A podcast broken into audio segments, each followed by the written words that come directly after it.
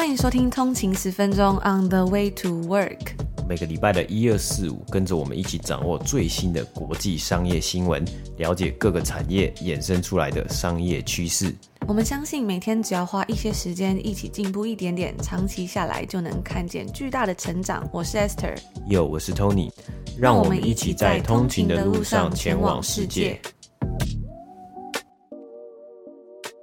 大家早安，今天是五月二十号，星期五，欢迎回来通勤十分钟。大家早安。那今天呢，也是五二零嘛，也祝福所有通勤族在五月二十号星期五这天呢，都可以感受到温暖还有幸福。那我们在这个礼拜三的时候呢，也有上传一集，是我们从台湾回到多伦多，然后在旧金山转机的一个过程，算是一个小游记，还有心得分享。所以如果有兴趣的通勤族呢，也记得可以去收听礼拜三那一集的免费集数哦。那大家因为今天是五二零，要记得也要跟自己心爱的人啊，或是自己最重要的人呢，说一声五二零哦。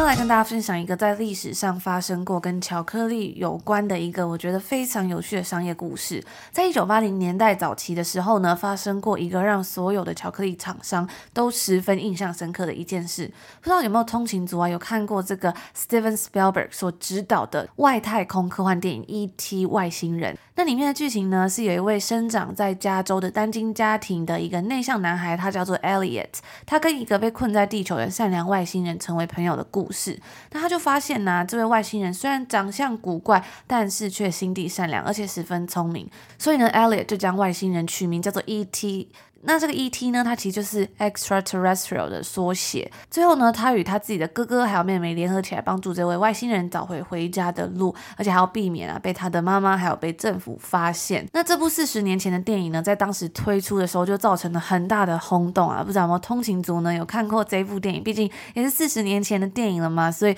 嗯，在那时候我相信应该也有通勤族是跟我们一样，就是还没有出生的。那很多人呢都认为说这部片它是美国科幻史上最重要的作作品之一，同时呢，也奠定了这位导演 Steven Spielberg 在全球影坛的重要位置。根据电影网站烂番茄的数据指出呢，这部电影啊，在经过通货膨胀调整后的数字，它还是仍然是在历史上最高票房电影榜单上面是有排名在第七名的。那为什么今天要来说到这部电影呢？其实是因为啊，在一九八一年的时候，我们刚刚所提到的这位导演 Steven Spielberg 呢，他其实已经算是一个家喻户晓而且十分成功的电影导演了。在一九七五年的时候，他执导过经典电影《大白鲨嘛》，还有在一九七七年被称作这个科幻电影里面里程碑的第三类接触这部电影之后呢，在一九八二年呢，他更因为冒险动作片《法柜奇兵》而获得了奥斯卡最佳导演的提名。虽然最后得奖的不是他，但是呢，就可以知道说，诶，他在那个年代应该已经算是家喻户晓了吧？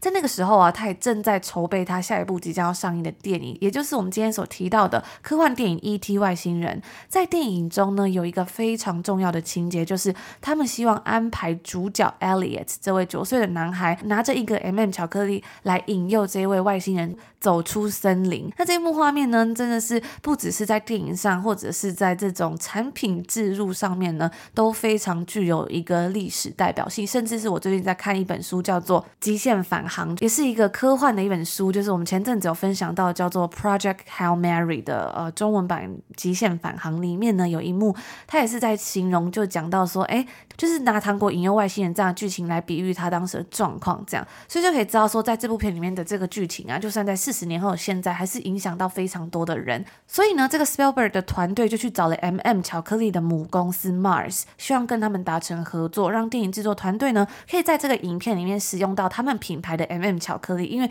毕竟这是一个有商标注册的东西嘛，所以不能说哎，我随便就去拿一块巧克力，然后就放进来，而是要你要去可能去跟人家谈 deal 啊，你要跟他说，哎，我想要跟你达成这个协议这样子。就在当时呢，以十分节俭跟难以捉摸，以及在商业交易中专横而组成的。Mars 的 CEO 父子 John and Forrest Mars 都断然拒绝了 Spielberg 团队的提议，而为了要找到一个替代的方案呢，所以他们的团队呢就转而找上了 Hershey Foods 他们旗下的咸甜花生酱巧克力 Reese's Pieces。那这个 Reese's 呢最著名的应该是他们最早这个 Peanut Butter Cup，一个很像是巧克力花生的一个小杯子这样的感觉，小小的，大家应该可能会有印象吧？那它这个 Reese's 最著名就是它是有一个橘色的包装的巧克力，我自己嗯不是很喜欢，因为我不是很喜欢吃有花生酱的味道的巧克力。但是呢，大家在超商或者是或多或少可能都有看过这个 Reese's，或者是你可能看到它的包装，你就会想起来了。那在当时呢，这个 Reese's Pieces 它其实还只算是 Hershey 旗下一个相对新的产品支线，它是在一九七八年的时候推出的，而且呢，根据网上资料啊，其实呢，它当时已经有一点算是呃。可能要被淘汰了一个的产品支线了。那原本 Steven Spielberg 的团队呢，他们是想要用 M&M 巧克力嘛？因为呢，在这个 E.T. 的小说里面，他们就是用了 M&M 的巧克力，但是后来就没办法，所以就转而找到 Hershey。那虽然 Spielberg 的电影已经算是广为人知，但是呢，对于 Hershey 这间公司来说，那个时候的新业务开发副总裁还是认为说，要接受环球影业的提议，其实要冒非常大的风险，因为对于 Hershey 而言呢、啊，他们虽然知道。大概的故事情节，但是呢，却不被允许事先看过这个剧本的内容。他也没有看到说这个外星人的电影片段到底长什么样子，只有被制作团队告知说这个外星人是很可爱的哦，而且不是一般大家会觉得可能是长得很可怕的那种。那如果大家好奇的话，其实这个外星人的长相网络上都可以看得到，你们可以去查查看，说这部片的 ET 到底是长什么样子，然后告诉我们你觉得可爱吗？那还有如果你是这个副总裁啊，你会做出什么样的决定？诶，就是这个大导演来找你谈，但但是呢，他的桥段却是要呃吸引这个外星人从森林里走出来。但是，嗯，对于大家来说，对于外星人的印象应该都还是普遍偏向，比如说呃头很大啊，或者手指很长，或是因为就是会有比较不知道的想象嘛。毕毕竟是一个比较神奇、从来没有出现过的一个人物。而除了刚刚提到的这两个风险之外呢，这个新业务开发的副总裁啊，他其实自始至终都没有见到导演 Spielberg，他只有跟环球的律师还有电影的共同制作人见过面，而且呢，他也已经知道说他们的竞争对手就是 Mars，不知道在什么样的原因之下就婉拒了这个机会。然而呢，其实，在上述种种让人感到却步的状况之下呢，他仍然决定还是要跟环球达成协议。那当然呢，是在一个双方都是一个双赢的条件之下，就是说 Hershey 而言呢。他不需要再支付额外的费用，才可以得到在电影上面曝光的这个效果。但是呢，Hershey 就保证说，他们会在电影发行的六周内花费一百万美金来宣传这部电影，也算是当做他们家的巧克力可以被使用在电影里面曝光的一个回报。当然啊，对双方来说也是算一个非常双赢的局面嘛。那同时呢，也代表说该公司它可以透过宣传该电影以及其商标图像，进而去宣传 Reese's Pieces 这个巧克力。最后事实证明啊，这位副总裁他真的是做了一个十分聪明的决定，或者是说一个蛮危险的赌注，但他赌赢了。他们旗下的产品支线 Reese Pieces 呢，是在我们刚讲到一九七八年的时候才在美国推出嘛。那在那个时候，E.T. 推出电影推出的时候呢，也就是一九八二年六月左右。那时候啊，这款巧克力的销量其实都还是十分的低迷。明明已经推出了可能三四年了，但是它还是卖的不是很好。所以我们刚刚就讲到，它其实一度有想要说。诶，这个支线可能要关掉了。然而没有想到的是呢，仅仅在这部电影上映之后的两周内，这个巧克力的销量呢就增长了三倍之多。而原本的经销商们呢，可能像是一些超市啊、一些商店，他们在那两周内也都开始在增加订单，最多最多的哦，甚至是多订了十倍的 Reese's Pieces 的巧克力。那最重要的是啊，随着电影在国际上打开知名度，Reese 的巧克力呢，也从本来的只能在美国境内有知名度，而开始扩展到世界全球。了，所以这位副总裁就十分开心的说到啊，他就稍微去算了一下，说，诶，Hershey 只花了一百万美金来做宣传这个产品的活动嘛，而原本呢，他们可能要花到一千五百万到两千万美金才能达到这样子的效果的。在那个时候呢，有些文章中就提到说，有些观众啊在看电影的时候，甚至以为这个电影里面的巧克力它是 M&M 巧克力的，因为其实这个 Reese's Pieces 的甜花生巧克力长的样子的形状，其实说实在的，我觉得跟 M&M 也是蛮像的，只是尺寸呢可能稍微比较大一点，比较圆一点啦，我自己觉得。所以到最后呢，其实 M&M 也许也是有体会到某种程度这种搭便车的效应，随着电影的整个大热啊，整个 hype，而巧克力的销量呢也就跟着增加了。所以啊，在电影推出的一个月后左右，想当然尔 Mars 一定是觉得说啊，公司错失了这么好的机会，所以会感到十分的后悔嘛。他们甚至在那个时候还要暗示说，他们从未收到过 Spielberg 团队的提案。而在那之后呢，Mars 的市占率就逐渐输给 Hershey 在美国的市占率了。根据网络上的数据啊，在二零一八年的时候，美国市场巧克力的市占率第一名呢是 Hershey，第二名就是 Mars 了。但是呢，他们的占比分别是四十三点三个百分比跟二十九点八个百分比，相差其实也蛮多的。但是如果是要去看全球的市占率呢，可能就会稍微有点不太一样了。而当大家以为这故事可能就在这边结束之前呢，其实还有另外一个我觉得也非常有趣的故事要来跟大家分享。说到这个市占率啊，我们就紧接着来谈谈说，在电影上映之前，其实 Hershey 跟 Mars 就已经算是一个竞争非常激烈的商业对手了。那虽然因为电影的关系呢，Hershey 可以说是成功赢了嘛，在这个真的巧克力战场之中，但是呢，其实早在一年前，大约是在一九八零一九八一年的时候呢，Hershey 还因为 Mars 的一个策略而被打得措手不及，所以我们就赶紧来跟大家分享这一个十分精彩的 case study。在一九八二年的华盛顿邮报的一篇文章之中，可以看到谈到 Hershey 与 Mars 巧克力之间的价格大战。在一九八一年秋天开始呢，Mars 想出了一个新的市场策略，杀得其他的竞争对手措手不及。那这场价格大战呢，一开始是 Mars 打破市场传统，把他们的巧克力棒的尺寸增加，然而价格并没有提高哦，所以可想而知，消费者当然可能就会转去买一个 Mars 这种又便宜又分量比较大的巧克力棒嘛。在一开始呢，本来 Mars 的市占率啊，它其实是输给 Hershey 的，但是呢，因为这个举动就一举让 Mars 的市占率从一九八零年的七月的百分之三十七点八，成长到一九八一年七月的四十一点一了。而相反的呢，在那时候，Hershey 的市占率就从原本的二十七点三个百分比下降到二十六点九个百分比。那与此同时啊，其他几个巧克力的制造商，他们的市占率也就跟着下降了。那这个故事呢，是在呃这个 ET 电影的之前稍微再强调一下。那在当时呢，每年市值五十亿美金的整个巧克力产业当中啊，每一个百分比的市占率其实就代表着五。千万美金的销售额，所以可想而知，刚刚这个一升一跌啊，其实相差就还蛮大的。那故事回到刚刚的价格大战，在 Mars 突如其来的把它的巧克力分量增大的没几个月之后呢，他们就开始把价格悄悄的调高了，从二十五块每分调高到三十块每分一个巧克力棒。它这个策略呢，一开始看起来，它其实对于 Hershey 来说应该是一个优势嘛，因为当对方把价格调涨的时候，你自己的价格就比较低嘛，所以以消费者的角度来说，我当然是想要买一个比较便宜的东西嘛。所以，虽然 Hershey 它的巧克力呢是比对方的尺寸还要来的小的，但是在对方把价格调高之后呢，如果你以每公克去计算它的巧克力平均单价来说，其实 Hershey 它的巧克力就比较便宜了，所以他们就决定不要调涨价格，然后继续维持原价。后来呢，因为可可原物料价格下跌，也帮助 Mars 进一步就决定说，嗯，我要在同样的情况下去再加大它的巧克力棒，也就是说，它的巧克力棒呢，其实在之前就已经升级过它的尺寸一次，现在它要变成一个更大的巧克力棒了。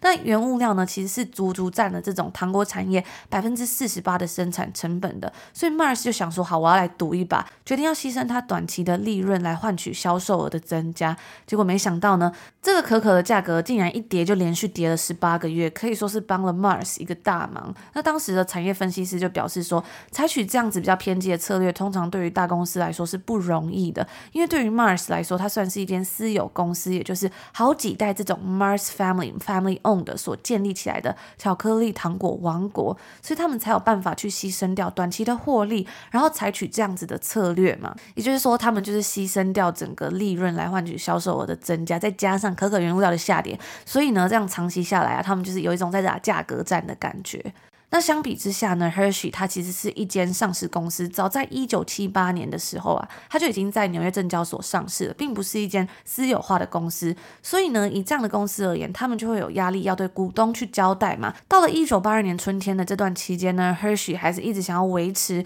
努力的去让他们的巧克力棒价格是落在二十五块每分，就是不要涨价。但是呢，当时 Mars 的价格已经调涨到三十块每分了嘛。那在他们坚持了六个月之后呢，价格维持不变，在这个二十五块每分之后，他们还是抵挡不了了这个压力。大家可以想想看啊，比如说消费者可能会觉得，嗯，已经开始升值这种 Mars 的巧克力比较大又比较便宜的时候，因为并不是每个人都真的会去算说，诶，一公克的巧克力要多少钱。再加上呢，其实那时候有很多的这种呃 mom and pop store，就是像是杂货店啊、零售店，那他们其实也是觉得还蛮烦的，就是诶，很多人就会来问他说，这个巧克力多少钱？那个巧克力多少钱？因为当你同样的产品价格不一样的时候，大家就去比较嘛。那来来回回，他们也不希望这些产品的价格不一样，会让他们感到。十分的困扰。后来呢，抵挡不过这些压力之后呢，Hershey 就在一九八二年的三月份放弃了这个低价市场策略，并宣布说他们也要跟进调涨到三十块每分。不过呢，同时啊，他们也会将巧克力棒的尺寸平均增加二十八个百分比。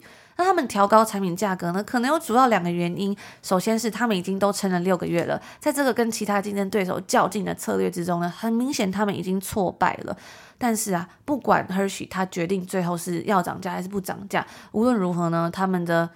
市占率就是一定输给了 Mars 了，所以由此可知，在当时啊，Mars 其实还是站在一个主导地位，就是在这个嗯 E.T. 的电影推出之前。所以说完了这些故事啊，我们就可以知道，在商业的世界中总是瞬息万变的嘛。也许前一年你输了，但是呢，这个市场它其实是会不停的改变、不停的转动的嘛。不管是整个市场、整个商业，或者是呃所有所有的一切，其实其实改变的速度都非常快。那谁想得到，在下一年呢，就遇上了 E.T. 这个电影的机会？本来以为是因为百年的家族企业这种私有公司，而更能够在获利上面用一个比较长远的眼光去看。但是呢，在采取更有创意或者是更有弹性的商业策略方面呢，他们可能丧失，他们可能确实丧失了这样的弹性。所以呢，也在后来啊，Mars 新一代的接班人也开始慢慢的改变，在商业策略上面变得更加的开放。那关于这两家传奇巧克力公司呢，其实还有更多有趣的故事可以分享，像是 M&M 巧克力的经典台词“这个只容你口，不容你手”背后的原因。不过呢，因为今天的篇幅有点太多了，我们之后呢有机会会再继续在节目上面跟大家聊聊，跟分享更多有趣的商业故事。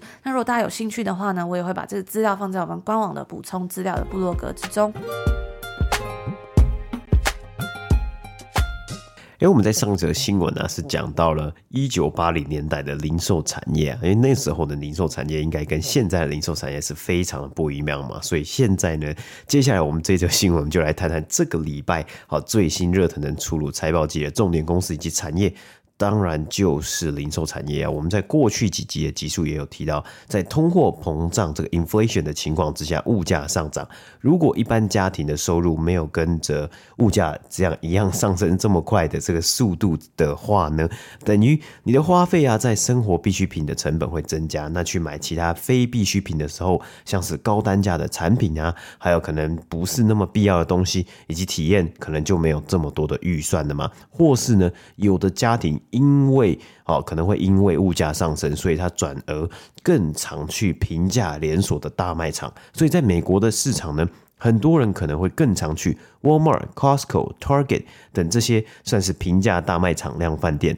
那同时啊，投资人也在目前这样的通货膨胀的状况之下呢，非常非常的密切要关注这些公司的表现呢。我们也看到，例如 Walmart 的股价在北美时间周一。本周一收盘呢，是到了一百四十八块美金啊，用当时的价格来算，从今年至今，今年到这个北美今 这个礼拜这个北美时间的本周一呢，沃尔玛的股价表现是不减反增的，基基本上就是它是有上升的。那但是相比啊，像大盘呢，今年下跌至少十个百分比啊，所以看起来其实沃尔玛的表现从今年一开始到。呃，这个礼拜一哦表现都是相对强劲的，但是呢，在这边有一个大大的但是。沃尔玛在北美时间周二五月十七号呢，公布了最新季的财报呢，股价就也是一泻千里啊。当天交易日呢，这个股价就下跌了超过十一个百分比，来到一百三十一块美金，也是自从一九八七年以来最大的单日跌幅啊。因此啊，我们这一次呢，这一则新闻就来看看这一次沃尔玛的财报表现。正如同刚刚我们讲的，很多家庭呢被物价上涨、成本上升所苦嘛。沃尔玛呢，身为一间公司，也是。是遇到一样的情况，面临到许多成本的上升，而挤压到了他们最终的获利能力啊！在过去疫情两年，跟沃尔玛一样，这些大型的卖场呢，也得到一些红利啊，像是当时呢，呃，最高峰的时候呢，很多店家是没有办法开门的。只剩下这些有卖生活必需品的这个连锁量贩店可以营业，所以呢，也在营收啊、销售额上面呢，他们的表现是得到了这个动能，得到成长，更是啊抢下了其他竞争对手的市占率啊。我们在去年的集数也有看到啊，像 Target 这间呃大卖场呢。他也多次在他们的财报里面说到啊，他们公司的市占率呢，在疫情之下呢，看到持续成长，得到红利。因此啊，在过去两年，虽然成本还有供应链的问题，其实也都一直存在着嘛，可是呢，都没有对获利有这么大的影响，都还是有上升的。那然而啊，在最新的这一季，沃尔玛公布了净利 net income 呢，比起去年同期是下降了二十五个百分比啊。本季呢，净利达到二十亿美金，换算为每股是七十四美分；而在去年同期呢，则是达到了二十七点三亿美金的净利。那如果以调整后的每股盈余来算呢，一点三块美金，在这一季呢。比起分析师预估的1.48块美金呢，还少了18美分呢。而在这一次的电话会议中啊，Walmart 的 CEO Doug McMillan 呢，也直接的跟分析师表示啊，他们希望可以 be transparent，他们可以公开透明的呃面对这件事情，就是第一季的表现是非常失望的。但是呢，他们也会将第一季的表现抛在脑后，继续专注接下来的表现呢，希望可以完成呃一年的强劲表现呢。那根据一名拥有 Walmart 股份的基金经理人表示啊。他们认为现在的零售产业呢，算是一个诶蛮恐怖、蛮恐慌的状态。但是啊，他们都认为呢，沃尔玛会是一个安全的避风港。不过在这样的情况之下呢，沃沃尔玛在未来几个月，或是未来一年呢，或许啊，还是呃，相对其他零售业者呢，对于他们的基金来说。呃，是一个安全的选项。而一开始，哎，其实这一次的这个财报算是有一点点跌破大家的眼镜啊。那但是，可是，呃，如果跟纵观来说的话呢，其实，呃，可能还是要再放一部分的比例在沃尔玛的这个，呃，这个公司的股股票上面呢、那营收的部分呢，在这一季沃尔玛是有成长，来到了一千四百一十五亿美金啊，高于去年同期的一千三百八十亿美金。啊，也有击败分析师的预期啊。那同店销售额的部分呢，在美国市场呢，比起去年是成长了三个百分比。那以两年的基期去比较的话呢，是成长了九个百分比。那电商的 e-commerce 的部分呢，比起去年成长呢是。上升呢，只有上升一个百分比啊。那以两年来算的话呢，是上升三十八个百分比。所以，哎，大部分的一个趋势，我们也看到了，在电商 e-commerce 网店的部分呢，像是 Amazon 啊，还有其他的这种电商，都有看到一个哎成长趋缓的现象啊。那在 Walmart 的部分呢，好像也是这样子的一个概念，哎，没有什么样的成长，所以代表很多的消费者呢，真的确实可能会走进的，已经走进店里，就是比较偏向实体的购物啊。那 Walmart 的管理层也提到了，这一次是有更高的食物成本，让更多的消费者呢，将他们的部分的消费呢转向是去花花在食物上面嘛，因为就是通货膨胀，那也因此啊影响到了其他一般商品的销售，进而呢去吃掉 Walmart 的利润。虽然呢，还是有消费者继续在购买这种比较的高单价的这个大型消费，但是沃尔玛看到啊，他们的自有品牌的销售额上升了，那也代表着啊，消费者呢开始在找办法去节省大家自己的开销啊。那他们 CEO 是提到，为我们在帮助许多收入相对低的家庭，在通货膨胀的情况之下，还可以满足最基本的对食物的需求啊。那沃尔玛的目标呢，就是将一些生活呃日常生活的食品啊，例如面包。牛奶、鮪鱼罐头等等的，还有这个蛋白质的价格呢压低。那但是啊，如果沃尔玛将他们卖给消费者的价格压低，可是进货的成本不断升高啊，那也会造成就是。当然非常直观，就是造成他们的获利最终的呃这个获利的影响。除此之外啊，供应链的压力又因为战争和全球疫情的状况再度的产生了影响啊，没有像原先沃尔玛预期哎这么快就返回正常一样。而最后，对于沃尔玛来说啊，另一个压力呢是目前关于目前的劳工市场啊，在过去一年呢，很多公司也因为劳工市场付出了更多的成本，他们提高了更呃更多的基本薪资，或是呢寄出了各种福利要来吸引呃好的人才，或是留住好的人才啊。根据华尔街日报的一篇报道，沃尔玛呢也正在避免一项问题在发生，那就是没有足够的店经理。哎，目前呢，在沃尔玛在美国市场四千七百多间门市，有许多的经理啊都。都已经任职超过十年以上的这种呃年资比较深、比较资深的职员呢、那其实呃以一般的原本 Walmart 的这个体系来说呢，大部分最简单，你要升到店经理，可能就是你要在内部待得非常非常的久嘛。那因此啊，呃，这个现在有出现了一个问题，所以 Walmart 呢也表示，他们必须要找到新的新血来去在合适的时候呢接棒前一任的店经理啊，因为。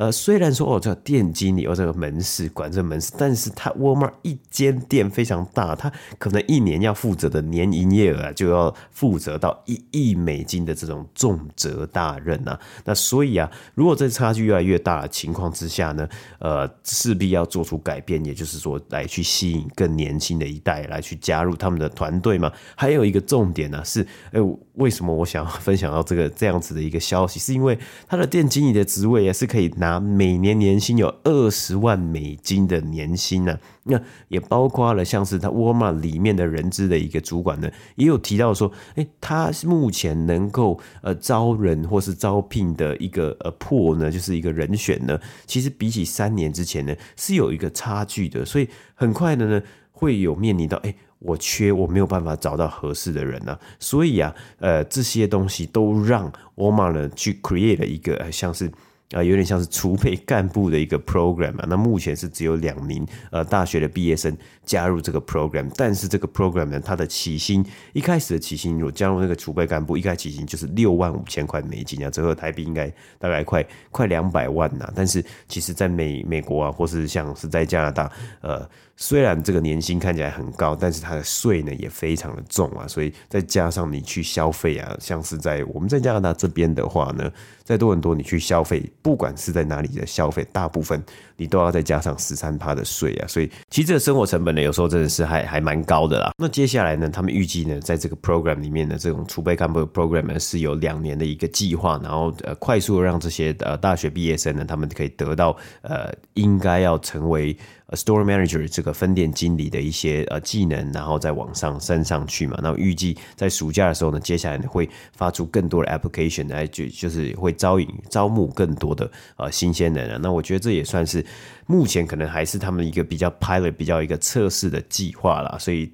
不过这样子也可以看得出来，这样子啊，目前的一个劳工的市场的状况啊，还有很多公司，它因为这个要抢人才，所以不断的把这个成本提升上去。对公司来说呢，当然他们的这个成本升上升高了，到最后呢，它的 bottom line 呢一定是有影响嘛。啊，或是呢，呃，对于呃不同的这个呃就业，如果要进入这个就业职场的话呢，或许就有多一点点的选项来去可以去比较。哎，大家现在就可以比较说，哎，我希望我的呃。这个工作的资薪资啊，或是说我希望工作的内容，还是可以去比较工作的福利啊，因为这些公司都积极来寄出各种的优惠来去呃吸引人才啊，像我们在。呃，礼拜三有跟大家分享这个旧金山的游记嘛，其中呢，我们刚好有路过这个 In-N-Out Burger 啊，就是西岸好像是呃美国西岸蛮有名的一个呃汉堡连锁店嘛。那东岸呢比较有名就 Shake Shack，大家很常去 PK 说，哎，In-N-Out 跟 Shake Shack 哪一个汉堡比较好吃？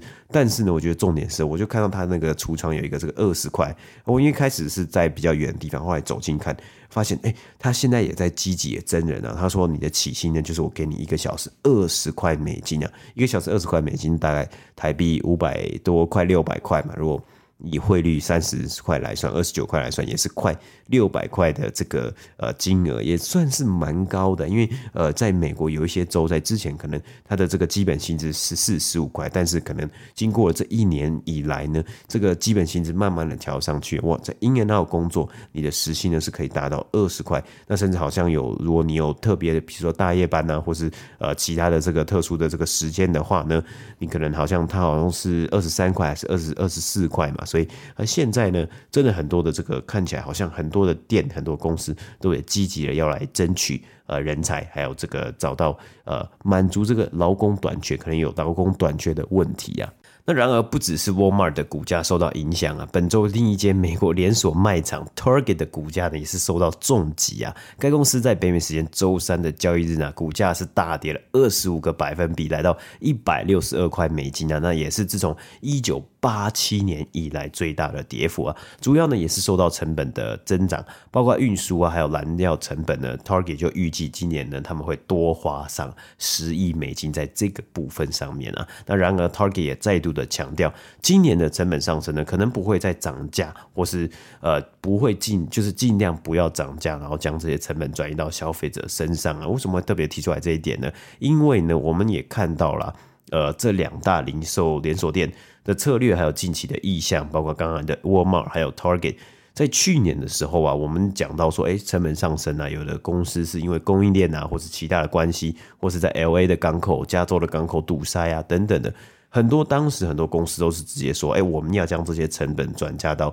消费者身上，所以我开始涨价了。那当然，你涨价之后呢，你还是你如果你这个大家去买的数量啊，还有呃消费不变的话呢，你当然可以缴出不错的财报成绩嘛，就是哎，你的 top line 你的这个销售额就增加了，因为你物价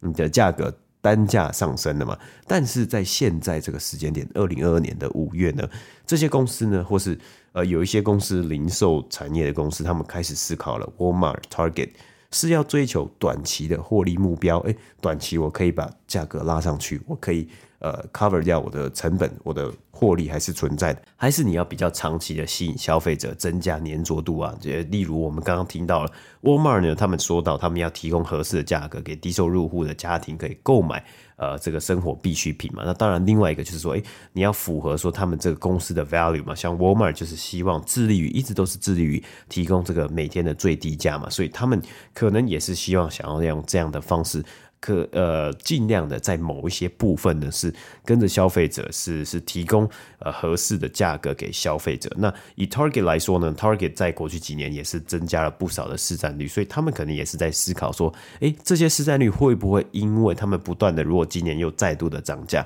会不会又流失掉？那到到头来就是呃空走一一一遭这样子，所以。在这一次的财报，他们提到了说，他们可能不会有太多的这个呃涨价的空间呢。当然，这东西呢就变成一个短痛嘛，非常短期的这个阵痛，就是你的获利一定会看到呃影响。所以呢，股价我们也看到了非常大的影响啊。因为很多人呢，或是投资人呢，他们不知道说，哎，这一波或是这个呃通货膨胀，它会持续到什么状况？那如果这样子的话，Target 未来在未来几季。的一个获利呢的表现一定会有呃下降嘛，有可能会有下降。同时啊，Target 的这个高层也提到说，诶，他看到了在过去这两年呢，包括跟现在这一季最新一季比较，消费者是真的开始减少去购买比较大型或是高单价的商品啊，像是脚踏车。电视、呃，厨具啊，或是这个整个厨房的这个用家电等等的。那呃，除了这些之外呢，消费者渐渐他们把这些消费呢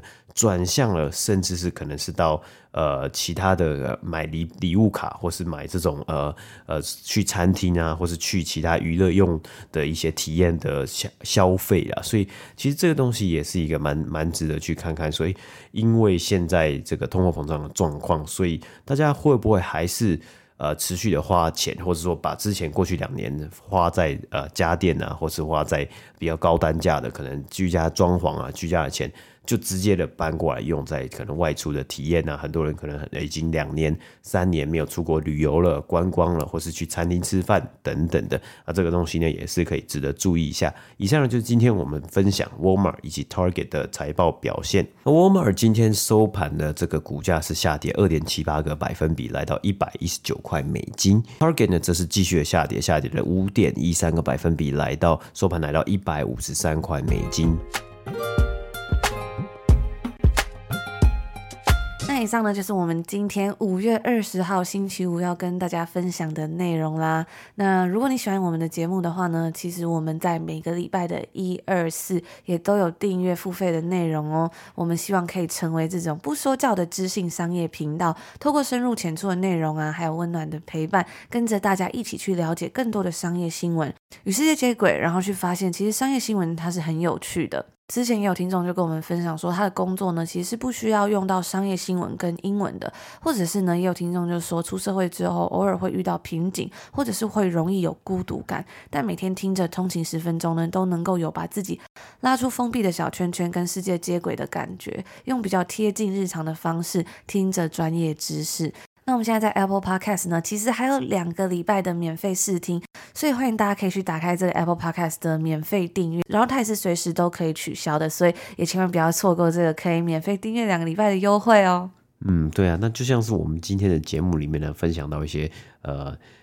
可能跟大家生活应该息息相关，大家有看过的品牌的一些商业案例啊。那其实这个有时候好像会觉得说，哎，商业新闻或者说国国际的商业新闻啊，好像呃非常的距离我们非常的遥远嘛。但其实呢，有一些东西呢，其实真的很容易呢，呃，透过我们这样子的呃跟大家分享呢，其实会发现，哎，其实这个东西好像其实就离我们很近了。那甚至有时候呢，就会想到说，哎，我平常都看到这个巧克力，我平常都看到这些东西，但我从来没有想过过它背后呢有这这么。多呃不同的商业的思考以及商业的逻辑，还有商业的策略在背后呢。或许大家听完之后呢，诶，之后呢有可能有有聚会啊，或是跟朋友聊天啊，可能可以当做一个话题，或者是说呢，诶，你可能把它运用到这个，诶，用这样子的逻辑的想法，或者用这样子的一个观念，或是 thought process 可以运用到你的职场啊，或是运用到你的这个报告啊，或是呃分享到呃可能你的学业啊等等的。嗯，对，我之前也有看过有位听众呢，他就有说到，他是从个位数的集数开始听，